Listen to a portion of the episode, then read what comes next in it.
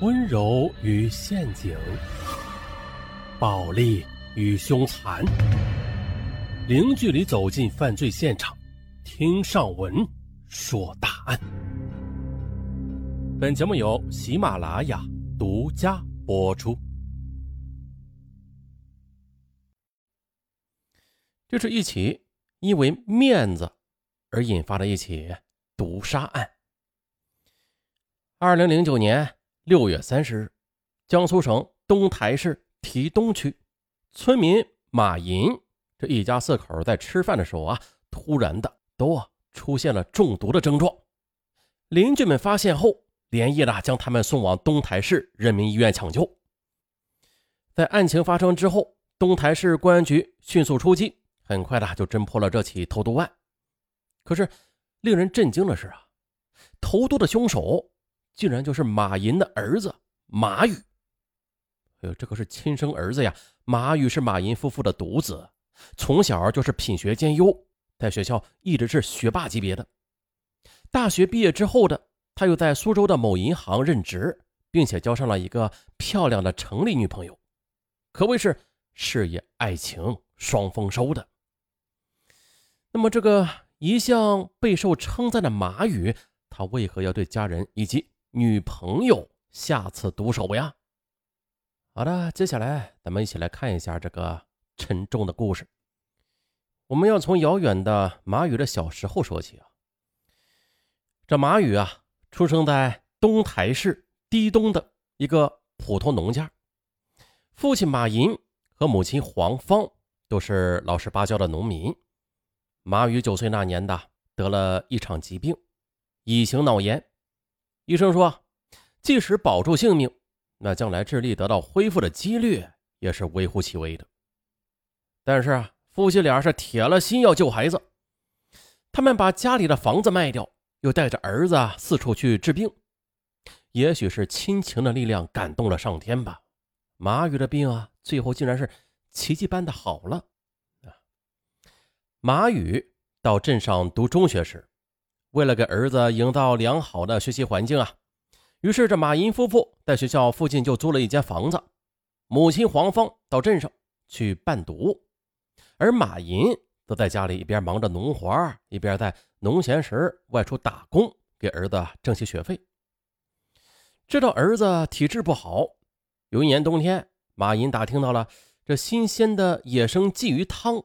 能够补充营养，可是啊，这市场上那是买不到野生的鲫鱼的。于是呢，马银就穿上了皮袄，又砸开了河里的冰洞，跳进河里去摸鱼。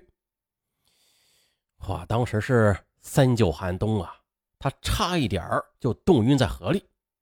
好不容易的摸上了几条鱼。马银回来之后发起了高烧，那为了省钱，他硬是忍了过去。可是，也是就此的，身体就落下了病根这天气一变冷啊，就会咳嗽不止。一九九八年的，马宇考上了盐城师范学院，成为村里不多的大学生之一。马宇的学习成绩始终的是在班上排名第一的。大二期间，还当选学校的学生会主席，并且还成了学校为数不多的学生党员。啊每次放假回家的乡亲们总是朝他竖起大拇指，称他是状元郎。再后来，马宇大学毕业之后呢，又在台东市的一所中学当初中语文教师。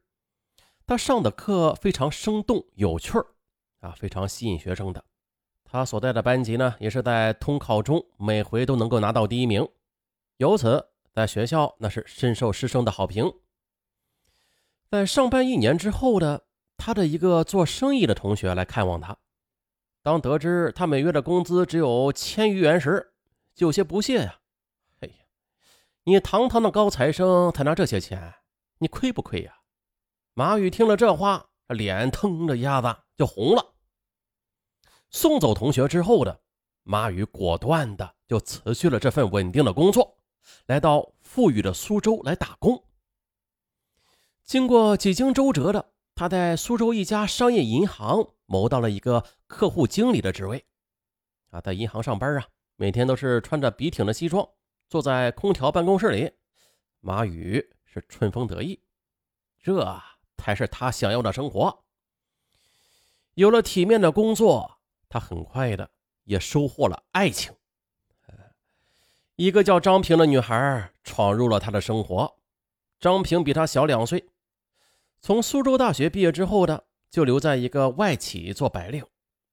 张平高挑靓丽，这性格又很温柔，两人很快的就坠入了爱河。春节，马宇第一次带着张平回东台老家过年。马银夫妇看着漂亮的儿媳，自然是乐得合不拢嘴呀。老夫妻大宴宾客。把乡亲、父老和亲朋好友啊都请来了，为儿子庆祝。期间呢，当马宇携着女友敬酒的时候，一位亲戚就站起来说：“哎呀，这马宇啊是咱们村里的状元啊，小张是咱们见过的最漂亮的城里姑娘，你们俩真是郎才女貌，天生一对啊，简直就比那个天仙配还要配。”对对对对对对。他的话得到了众人的连声附和。听了这话，马宇和张平相视一笑，他们也是醉倒在了乡亲们的美好祝福之中。可是这马宇在银行里的工作虽然是很体面吧，但是啊，他要负责为银行里拉储蓄客户呀，所以说每个月的任务那是非常的重的。但人生地不熟的苏州，他几乎是没有固定的客户。一开始啊，马宇不分日夜的卖力的干，还能勉强的完成任务。可是后来的，任凭他再怎么努力，仍旧难以完成了。这年度的考核结果下来，马宇的业绩在部门里边竟然是倒数第一。按照银行规定，要实施末位淘汰的。如果来年排名还是末位的话，那就只能辞职了。眼看工作要保不住了，马宇很难过啊，自然难过呀。从小到大的自己几乎是做什么事那都是第一呀。现在呢，突然的做到了末位，他怎么也适应不了这种心理落差。那段时间，他明显的就感觉到同事们都有些瞧不起他，为此啊。他十分苦闷。情人节的，马宇和张平一起吃饭。由于马宇有心事啊，这席间他表现的有些沉闷，话也不多。可此时，张平却兴奋的对他说：“马宇，马宇，我的一帮小姐妹一直闹着要我请客呢。”啊？为啥要请客呀？马宇不解的望着张平，张平则噗呲一笑：“这还不是因为你啊？他们都说。”你在银行工作，说我找到了一座金山呢。哎呀，原来啊，这女友一直以自己为荣呢。啊，如果此时把自己的苦闷说给他听的话，那不妥，自己在他心中的那种形象必然会受损的。到那时候，万一这女友再另攀高枝，那也说不定啊。想到这儿，马宇想了想，就说：“啊，行行，那请就请吧。”我买单。张平等着就是这句话，他兴奋的在马宇的脸上亲了一下，兴冲冲的就离开了。几天之后，马宇也是兑现了请客的诺言。吃完饭后，一帮人又要到 KTV 去唱歌。张平害怕马宇多花钱，想推辞，可谁料到啊，那帮姐妹却说：“哎呀，马宇是银行的高管呢，每月拿那么多钱，就让我们沾下光嘛。”另一个则说：“要是我找到这么好的男友，我每天做梦都会笑醒的。”哎呦我去！其实呢，这马宇当月的工资啊，因为没有完成银行的吸储任务，几乎被扣光了。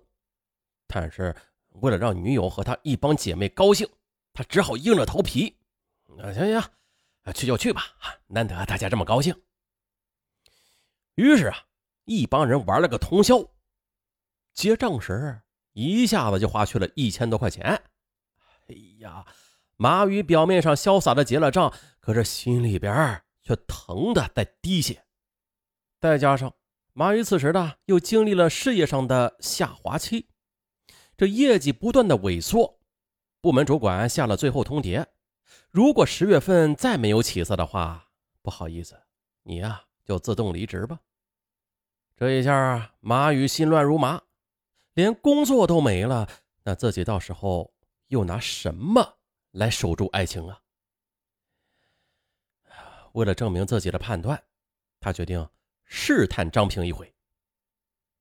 于是马宇便邀张平一起去逛街，给张平买了一套衣服。之后的，趁着他高兴了当啊，就试探的问他：“张平啊，我问你啊。”要是哪一天我不在银行工作了，你还会这么爱我吗？嗯，张平下意识的就回答：“你胡说什么呀？银行的工作干得好好的，你为啥要离开呀？再说了，咱们以后成家了，还要在苏州买房子呢，以后生小孩还要花一大笔钱呢。如果没有你的收入来源的话，那我设计好的理想目标就不能实现了哎。”马宇见状，连忙故作轻松地说：“我只是随便说说，我哪舍得放弃现在这个工作呀？